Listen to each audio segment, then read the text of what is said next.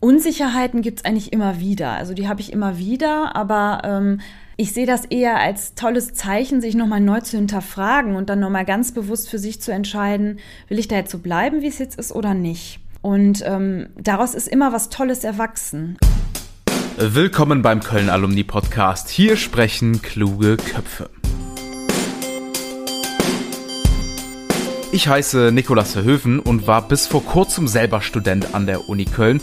Und ich muss euch ehrlich sagen, dass ich während und auch nach dem Studium oft Unsicherheiten hatte, wie es denn eigentlich weitergeht. Und darum soll es in dieser Folge gehen.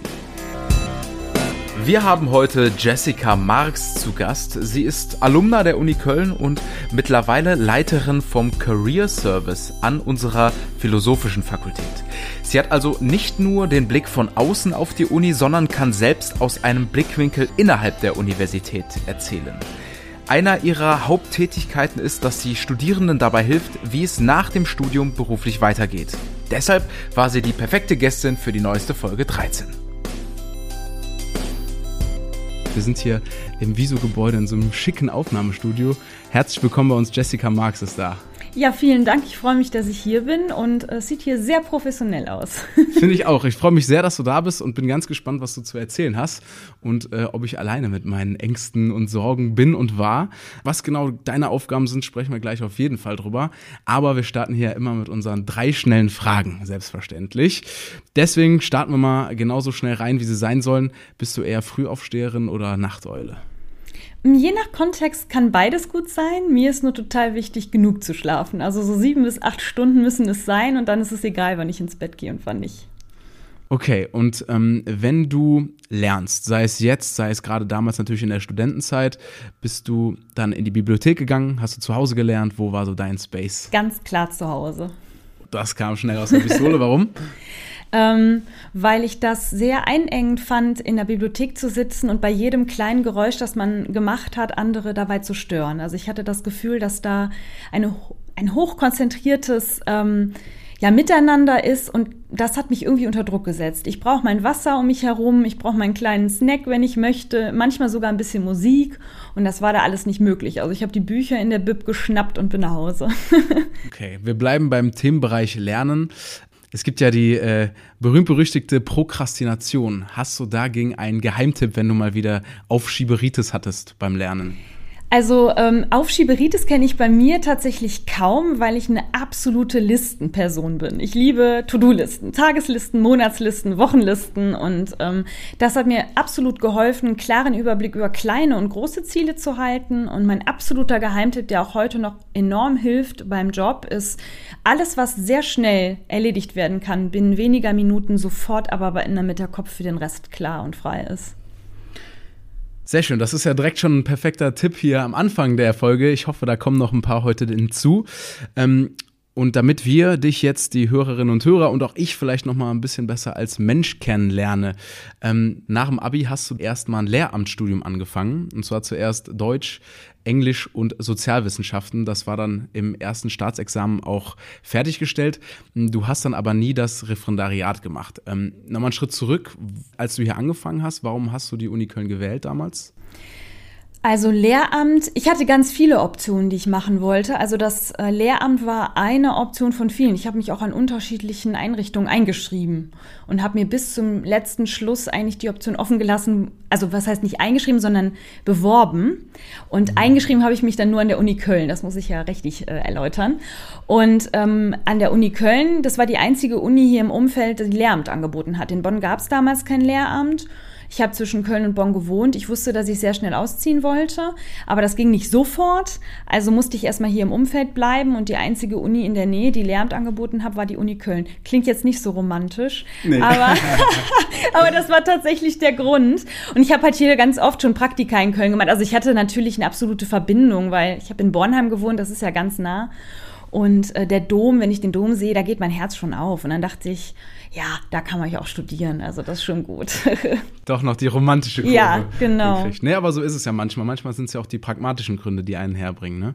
Ähm, und dann hast du dich auch während dem Studium und auch schon davor für wahnsinnig viele Sachen gleichzeitig interessiert. Also ähm, das geht vom Journalismus als Nebenjob in den verschiedensten Institutionen ähm, über eine ähm, studentische Hilfskraftstelle an der Universität zu Köln. Du hast eben schon erwähnt ähm, im Vorhinein des Gesprächs, dass du so viele Jobs gemacht hast, dass sie alle schon gar nicht mehr im Lebenslauf auftauchen. Das kann auch nicht jeder von sich behaupten.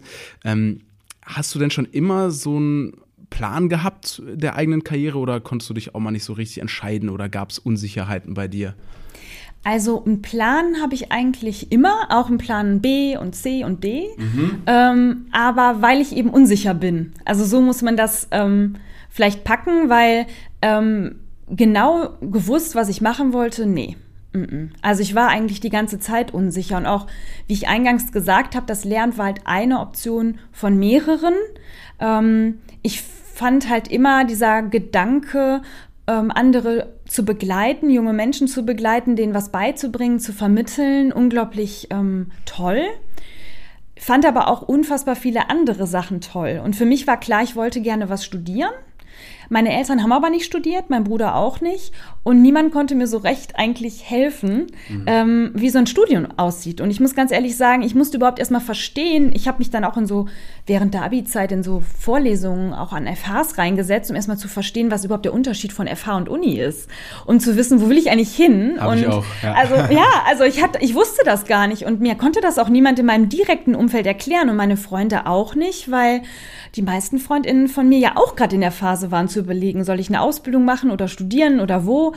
Und da habe ich mich ein bisschen allein erstmal gefühlt und war sehr überfordert. Also ich hatte zwar einen Plan mit dem Studium und mehrere Optionen, aber so richtig äh, gewusst, was ich machen wollte, überhaupt nicht. Und da war das für mich wirklich ein ähm, Recherchieren, Ausprobieren und gucken, um ein Gefühl dafür zu bekommen, was das überhaupt bedeutet, nach dem Abitur dann zu studieren. Also das hat sich für mich auch so riesig angefühlt, weil die Abi-Klausur hat sich ja schon für mich so riesig angefühlt. Hat sie sich nach der ersten Klausur an der Uni nicht mehr. Mhm. Aber ähm, also das war wirklich für mich ein langer Prozess, ähm, der mich auch sehr beschäftigt hat. Und diese ganzen Ideen und Pläne, die in meinem Kopf waren, waren halt in meinem Kopf, aber nicht auf Papier und entschieden. Und ich habe mich auch bis in die ersten Wochen des Studiums rein unsicher gefühlt, weil man ja so viele andere Optionen noch gehabt hätte. Hm. Genau. Ja, genau diese Unsicherheiten und auch dieses riesig finde ich genau das richtige Schlagwort, was mir auch heute noch an der Uni so geht, wenn ich hier langlaufe, dass das alles gar nicht so richtig greifbar ist. Aber Teil deiner Aufgabe ist jetzt, dass du genau eben solchen Studierenden oder solchen, die es werden wollen, ähm, hilfst und ein bisschen an die Hand nimmst und zeigst, hör mal, so groß ist das hier alles gar nicht, sondern man kriegt es auch gegriffen. Ähm, Du leitest jetzt drei verschiedene Bereiche im Dekanat der äh, Philosophischen Fakultät.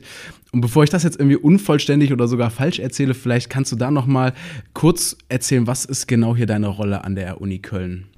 Genau, also ich arbeite im Dekanat der Philosophischen Fakultät und verantworte da den Career Service und das Studium Integrale Büro und das ähm, Alumni Management, also die Schnittstelle von der Fakultät zu Köln Alumni.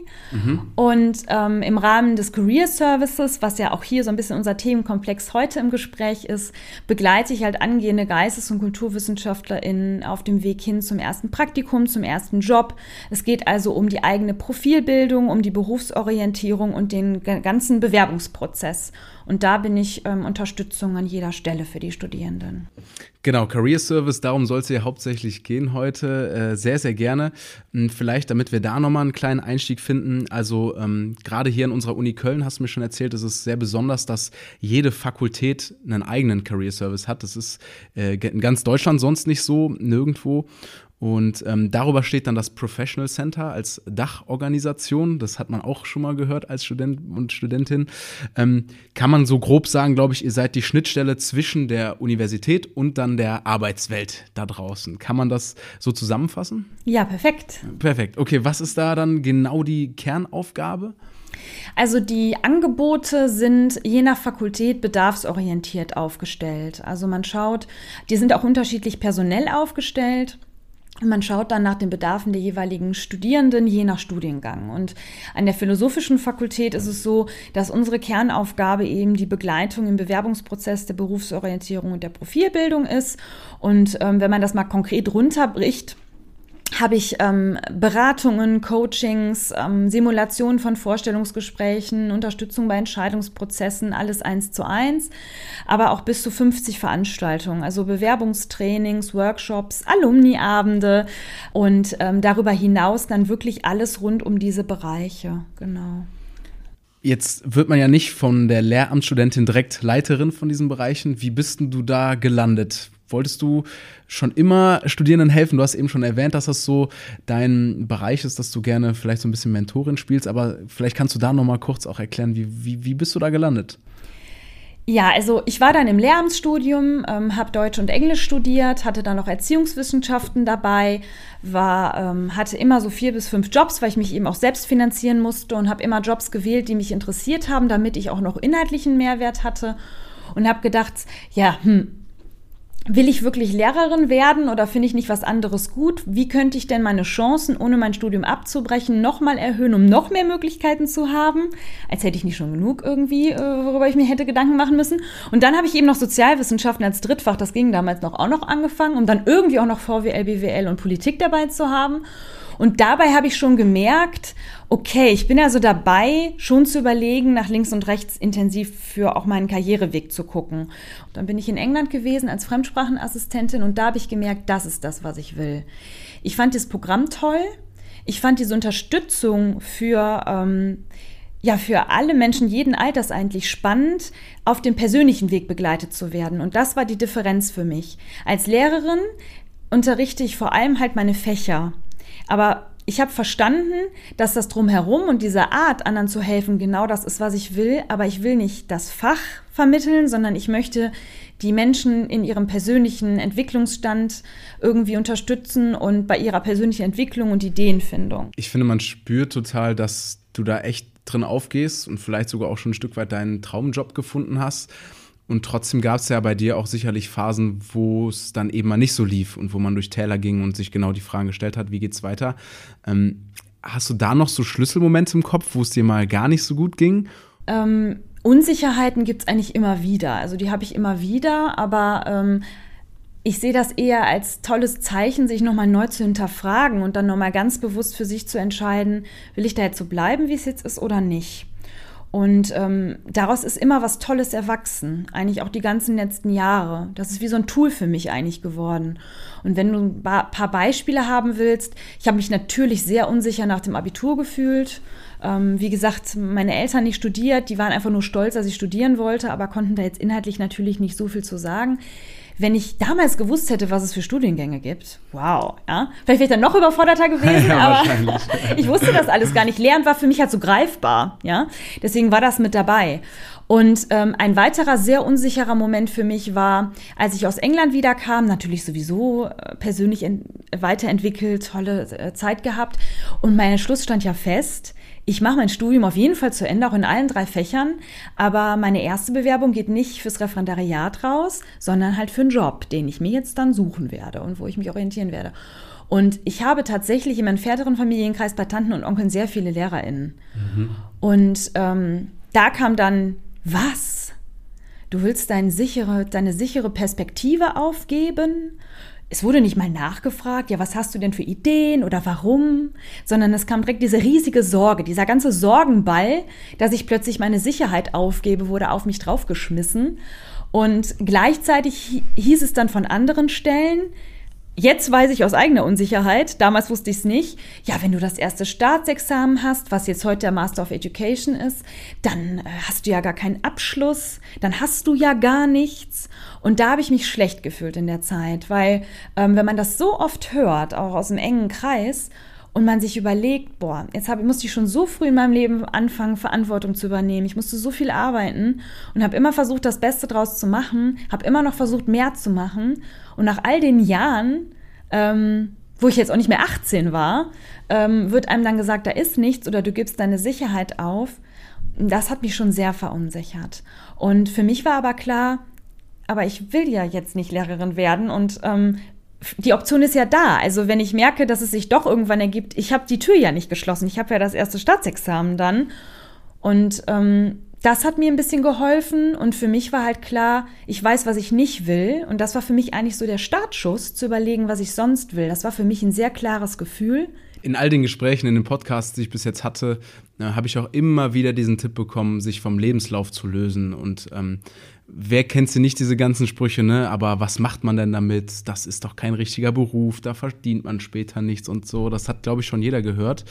Und bei allen diesen Gästen, die ich jetzt schon da hatte, da gibt es so schöne Beispiele. Also ich habe zuletzt mit Ben Unterkofler gesprochen, der ähm, Schauspieler war ganz früher und jetzt ist er Gründer und wahnsinnig erfolgreich damit. Mit Tom Franz, der hier als Jurist angefangen hat, ist jetzt Starkoch in Israel. Völlig was anderes. Dann ähm, Armin Maywald kennen wir beide, jetzt einer der erfolgreichsten Fernsehmacher im deutschen Fernsehen, ähm, hat das Studium eigentlich schon fast abgeschlossen, sich dann aber entschieden, die Magisterarbeit nicht zu schreiben. Also man sieht, dass ganz oft die erfolgreichsten Geschichten dann entstehen, wenn sich jemand umorientiert oder einfach mal gegen den Strom was ähm, entscheidet also ich finde, das zeigt, wie viele Erfolgsgeschichten dann eben entstehen, wenn jemand was Neues wagt.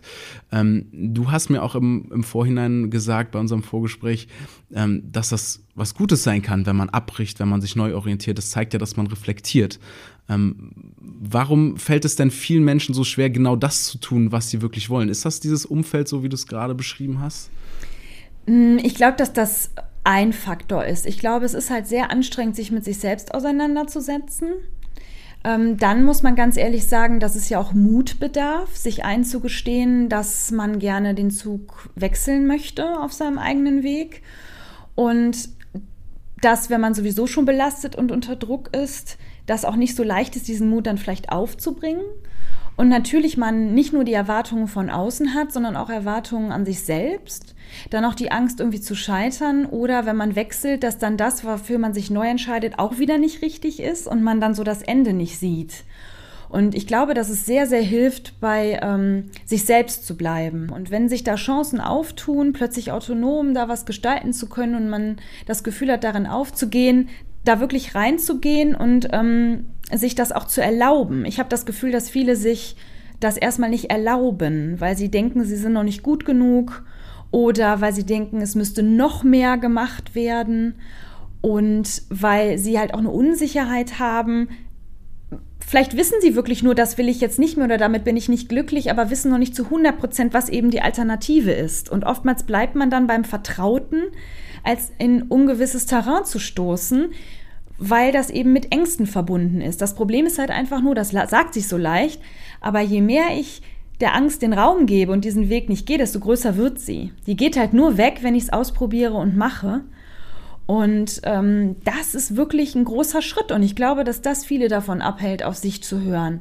Man ist getrieben. Wir sind immer noch hier in Deutschland in einer Leistungsgesellschaft, wo man was schaffen muss. Und auch an der Philfak werde ich immer gefragt, wie viel Praktika muss ich denn machen? Also es ist immer dieses, das muss ich machen, das muss ich machen. Und wenn ich dann noch mal frage, was hast du denn bisher gemacht? Dann braucht das so lange, bis ich die Antwort habe, weil viele immer nur den Fokus darauf setzen oder sehr oft den Fokus darauf setzen, was noch folgen muss. Und zwar das muss aus den eigenen Erwartungen heraus, bei denen man denkt, dass man das machen muss. Und dann ist man schon ganz weit von sich selber entfernt. Und ich glaube, dass das schwierig dann ist.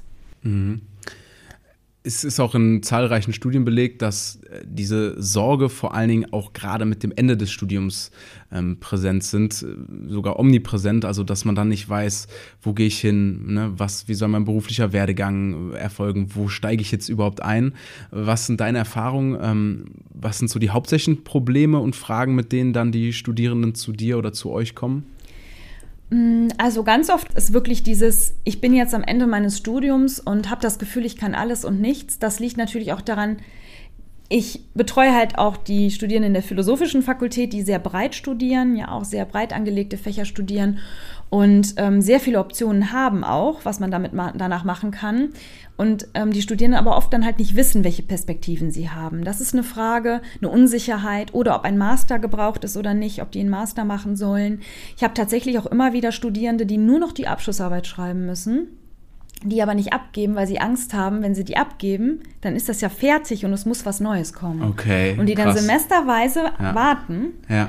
Ähm, weil sie einfach unsicher sind. Und ähm, das sind äh, solche Fragen. Und generell ähm, einfach so ein bisschen schauen, was sind meine Stärken, was kann ich gut, wie finde ich heraus, was mein Interesse ist.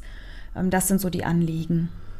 Wie findet ihr das heraus? Also was kann ich gegen die Sorgen tun? Und jetzt sind wir im Bereich, wo du Tipps geben kannst. Mhm. Ähm, ja, wie, was sind so die, die Fragen, die du dann den Studierenden auch stellst vielleicht? Ist natürlich ein bisschen abhängig vom Anliegen und von der Person, die dann auch vor mir sitzt. Aber ähm, generell ist es ganz, ganz wichtig, sich wirklich erstmal Raum für sich zu nehmen. Und das, was ich ganz oft merke, wenn ich dann frage, was würdest du denn ähm, machen, wenn du ganz frei wählen könntest, wie es jetzt dann weitergehen würde? Und in den meisten Antworten bekomme ich erstmal die Rahmenbedingungen und Restriktionen erläutert bevor wir überhaupt an diesen Wunsch rankommen. Und der Wunsch, der dann geäußert wird, ist ja schon total eingeengt durch die ganzen Rahmenbedingungen, die vorher genannt worden sind. Mhm. Und das ist zum Beispiel so ein, ein, also ein Ansatz, wirklich mal den Raum dafür zu geben, sich ganz frei drauf loszuwünschen, wie es denn in der Idealwelt weitergehen würde. Und das heißt nicht, dass das immer dann auch realistisch direkt umzusetzen ist, aber darum geht es auch gar nicht. Sondern es geht darum, dass man sich selbst erstmal wieder die Zeit und Raum nimmt, bei sich zu sein, statt bei den Erwartungen oder Bedingungen, die einem das Leben oder das Umfeld oder man selber sich auferlegt. Weil dann ist man wieder ganz weit von sich weg. Und dann wirklich mal zu brainstormen und zu gucken, wie sähe das aus. Und das dann nicht stehen zu lassen, sondern weiterzudenken. Also grundsätzlich überhaupt sich erstmal Zeit zu nehmen für sich selber und sich Dinge zu erlauben, zu Ende zu denken. Das ist so in wenigen Minuten mal so ein erster Impuls. Ja. Sehr schön. Ja, was ähm, auf jeden Fall hier in dem Podcast an die Hand gegeben werden kann, wenn man noch ähm, ausführlichere Infos oder vor allen Dingen Beratung haben möchte, dann steht die Tür ja bei euch sowieso immer offen. Ähm, das heißt, da seid ihr definitiv gut aufgehoben. Wir hatten auch schon darüber gesprochen, dass viele mit einem Studium anfangen, weil sie erstmal das Fach interessiert und gar nicht so sehr darüber nachgedacht wird, wenn ich jetzt fertig bin, was ich damit machen kann. Ähm, jetzt habe ich mich gefragt, oh, hätte ich das vielleicht vorher überlegen sollen, was ich ähm, danach damit machen kann. Wie siehst du das? Ist das der richtige Weg, erstmal das Studium zu machen, was mich interessiert, oder sollte ich schon darüber hinaus denken, sobald ich anfange? Also erstmal vorneweg finde ich, dass es da weder ein richtig noch ein falsch gibt, ähm, dass das ein individueller Weg ist und ja auch was mit dem eigenen Charakter und den eigenen Entscheidungen zu tun hat. Aber grundsätzlich gibt es auch sogar auch Übungen in, in der Potenzialanalyse zum Beispiel mit Theorien, die damit verknüpft sind, dass man sagt, dass die Dinge, die wir gut können und gerne machen, die größten Stärken sind. Da sieht man ja schon so ein bisschen die Verbindung von dem, was man gut kann und eben auch gerne macht. Das Interesse ist schon ähm, sehr eng mit unserer Motivation verknüpft und ja auch ähm, mit der Tiefe, äh, mit der wir uns dann mit den einzelnen Themen beschäftigen. Und diese Befragung, also wir haben ja auch der Career Service mit dem QM-Büro der Philosophischen Fakultät eine Befragung gemacht und da bestätigt sich ja genau das, dass vor allem erstmal aus Interesse ein Fach gewählt wird. Das findet sich aber zum Beispiel dann auch bei der Berufsorientierung wieder. Also die Studierenden sagen mit fast genau derselben Prozentzahl von fast 90 Prozent, dass sie auch auf dieser Basis dann ihren Job wählen, also auf Basis der Inhalte und all der Sachen und das ist ja eigentlich eine schöne Verbindung. Wichtig ist nur, wenn man aus Interesse anfängt, etwas zu studieren, dass man die Verantwortung für den eigenen Weg übernimmt. Also man selber geht den, aus welchen Gründen auch immer. Wichtig ist, sich immer wieder vor Augen zu führen, warum, aber schon immer mal nach links und rechts zu gucken, um sich selbst so ein bisschen zu lotsen dass man nicht plötzlich nach drei, vier Jahren da steht und sich noch nie einmal Gedanken darüber gemacht hat, was denn im Leben noch interessant sein könnte. Ähm, das löst dann halt diese Sorgen und Ängste aus. Aber grundsätzlich aus Interesse etwas zu starten, ist ja wirklich ähm, wunderbar für die eigene Motivation, für das eigene Interesse und sich selber kennenzulernen. Ähm, genau. Ähm, ja, ich habe mich dann gefragt, man kennt das ja vielleicht aus Klausurphasen, wo man jetzt auch mal eher nicht so leichte Phasen durchgeht und man froh ist, wenn man das hinter sich gebracht hat. Hm, das heißt, während der Lernphase habe ich keine Lust, mich umzuschauen vielleicht. Und wenn sie dann fertig ist, ich habe die Klausur bestanden oder zumindest geschrieben, ähm, dann bin ich erstmal froh, dass ich Freizeit habe und habe jetzt keine Lust, mich um Job-Einstieg zu kümmern oder um Praktikum. Äh, was ist so dein Tipp, damit umzugehen, vielleicht während des Semesters oder ähm, ja, sich dann auch die Pause zu gönnen, aber trotzdem irgendwie einen Pack anzukriegen? Vielleicht hast du da nochmal so einen Hinweis, wie schaffe ich das in auch stressigen Phasen? Es ist ja halt leicht, in diesem Tunnel zu bleiben und mich erstmal nur auf Studium zu konzentrieren. Gibt es da so einen Weg, den du auch mit an die Hand geben kannst? Also erstmal etwas, woran ich selber bei mir auch noch arbeite, sich diese Pausen auch zu erlauben. Mhm. Also wenn man merkt, dass man total kaputt ist, sich dann noch wieder in irgendeine Jobsuche zu zwängen, wo es um eine persönliche Existenzentscheidung geht, halte ich für problematisch. Ähm, das geht auch, aber ähm, wenn ich merke, ich brauche da gerade die Pause, sich die auch zu nehmen, überhaupt wieder einen Kopf dafür zu haben, weil das eben sowas so entscheidend und Persönliches ist. Ähm, aber ansonsten, ja, ich bin halt so der Listenmensch, aber da ist auch nicht jeder Mensch so strukturiert, ähm, um daran zu gehen. Also entweder, wenn man eher kreativer ist, wirklich einfach mal ähm, alles fließen zu lassen und sich auszutauschen. Oder wenn man eher strukturierter ist, sich die Dinge wirklich zu notieren. Also wenn ich super viel hatte oder habe, hilft es mir zu wissen, was ist denn da jetzt alles auf meinem Zettel, was ist alles in meinem Kopf? Und das erstmal aus meinem Kopf rauszubekommen, weil ich immer Angst hatte, wenn ich aufhöre darüber nachzudenken, habe ich schon wieder vergessen. Und dabei muss ich das ja machen. Und das erstmal rauszuholen und dann wirklich nochmal ernsthaft zu schauen, was ist denn jetzt überhaupt wichtig? Und wann muss ich denn eine Bewerbung abgeschickt haben? Wann muss denn die Hausarbeit eingereicht werden? Und bis wann muss ich mich denn für den Master entschieden haben? Und manchmal kann man sich auch für mehrere Sachen gleichzeitig bewerben und später dann gucken, für was man sich entscheiden will. Also für was muss ich mich jetzt entscheiden? Was muss jetzt erledigt werden? Und was muss zu einem anderen Zeitpunkt äh, erledigt werden, um ein wenig wieder den Überblick zu bekommen und dieses, ich habe den ganzen Berg vor mir und weiß nicht, wo ich anfangen soll, wegzubekommen. Weil dann sehe ich auch wieder Freiräume und Spielräume und fühle mich nicht ganz so schlecht, wenn ich da mal Pause mache. Weil eine Pause ist halt keine Pause, wenn ich dann die ganze Zeit schon wieder denke, okay, ich habe ja die Hausarbeit geschrieben oder ab, äh, das abgegeben, aber wenn ich jetzt eigentlich die Bewerbung noch abschicken muss, dann kriege ich ja auch meinen Kopf nicht frei.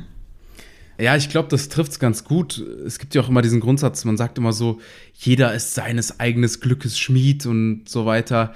Wie kann ich denn meiner Verantwortung gegenüber mir selber oder meiner Laufbahn gerecht werden? Und inwiefern würdest du sagen, hat jeder auch Verantwortung für sich selbst? Mm, ich weiß nicht, ob das auf alle zutrifft. Ähm, ne? Also, aber ich finde es wichtig, sich e-, selber ernst zu nehmen, nicht immer zu sehr ernst zu nehmen.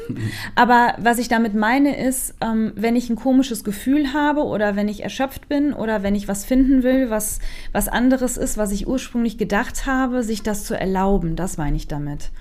Und ähm, das ist in unserer schnelllebigen Zeit mit Instagram, Sing, LinkedIn, den ganzen Vergleichen, die man hat, äh, der Vergleich auf dem Campus und aber auch in der virtuellen Welt gar nicht so leicht.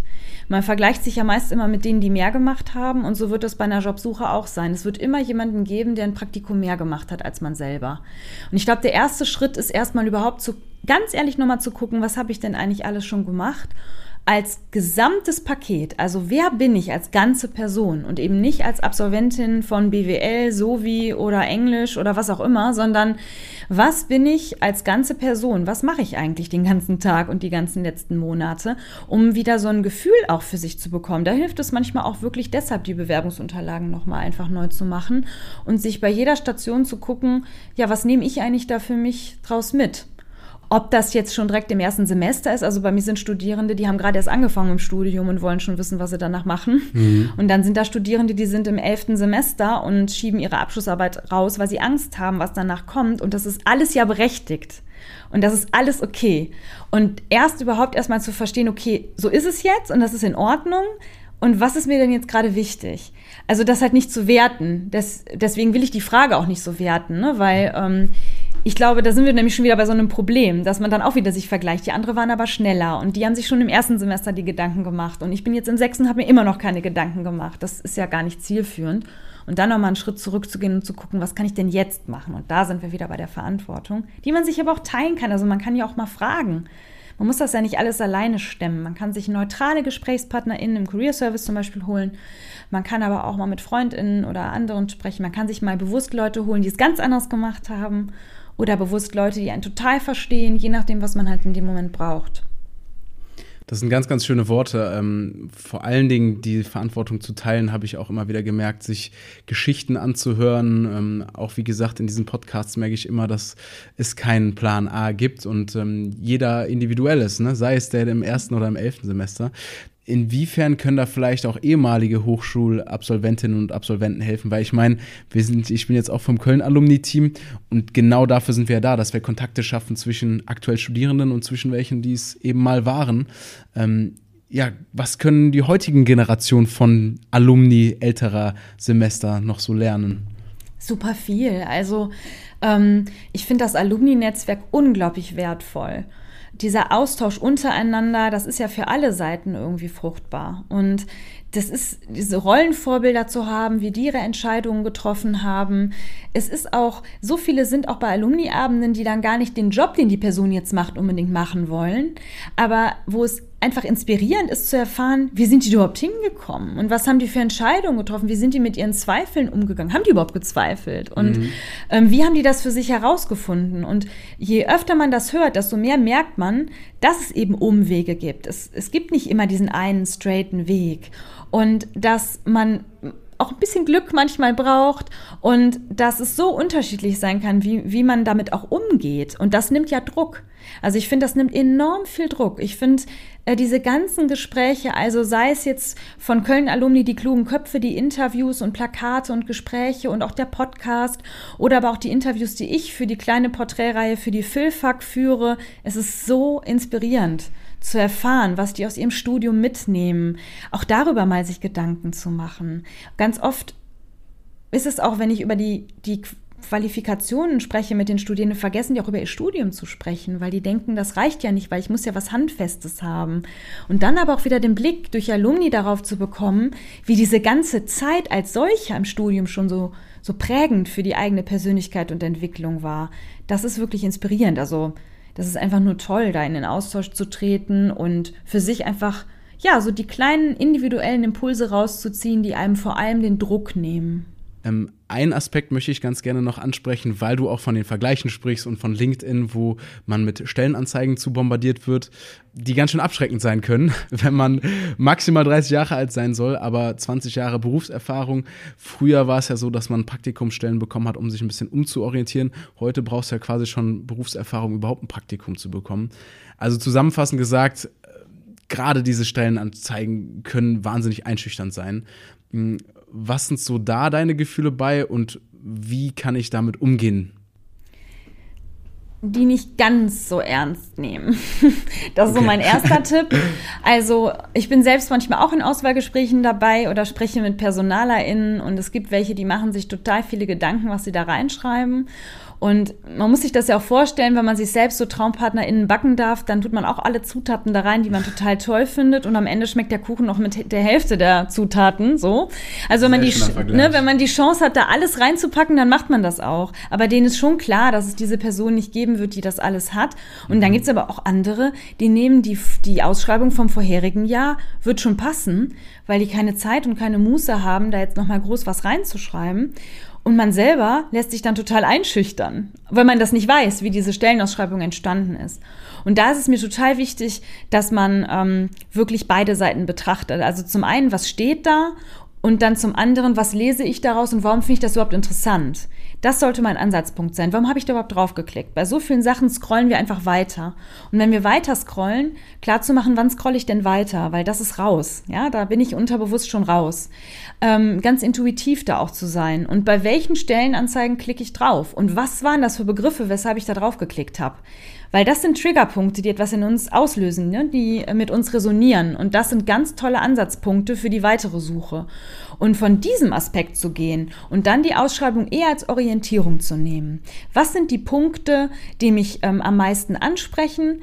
vom Interesse her und was sind die Punkte, bei denen ich am meisten eine Verbindung zu mir sehe. Und alles, wo keine Verbindung ist und was ich abschreckend finde, das bitte auch nicht erwähnen. Weil wir haben so wenig Platz in den Bewerbungsunterlagen und wenn man dann schon wieder anfängt zu gucken, was man noch alles machen muss, damit es mhm. passt, ähm, dann kann man sich ja nie bewerben. Man muss nicht alles erfüllen, was da drauf steht. Wichtig ist, dass man auch überlegt, gerade im Berufseinstieg ist nicht nur die Kompetenz und Qualifikation wichtig, sondern vor allem auch ganz, ganz wichtig, dass man neben den Qualifikationen die Persönlichkeit im Blick hat, die man hat und die eigene Motivation. Warum möchte ich genau da arbeiten? Ähm, warum passe ich genau dahin und was bringe ich mit? Und alles sagen, was man irgendwie zu sagen hat. Mehr kann man dann nicht machen. Aber je mehr man auf seiner eigenen Seite ist und sagt, was passt, desto ähm, authentischer ist man und desto mehr serviert man auch für das Gegenüber auf einem goldenen Tablett wie man sich sieht in der Stelle, weil die wissen das ja manchmal selber nicht. Also manche Stellen sind ja so vage formuliert Und das soll halt eben nicht verunsichernd sein, sondern es soll halt viele Optionen, also Studiengang A, B oder ähnlich. Und dann mhm. werde ich gefragt, ja, bin ich damit jetzt gemeint? Im Zweifelsfall immer ja. Also wenn es ja. da kein Ausschlusskriterium gibt und dann halt wirklich selber zu überlegen, wo sehe ich selbst die Verbindung und das klar machen. Für mich ist das jetzt auch eines der zentralen Gefühle, die ich jetzt persönlich mitnehme, dass Kommunikation und Austausch mit anderen wahnsinnig viel helfen kann. Das mhm. ist vielleicht sogar einer der Schlüssel, um sich wieder selbst zu finden und zu schauen, wo will ich denn eigentlich hin? Und deswegen nochmal der Appell oder die Worte an alle, die zuhören.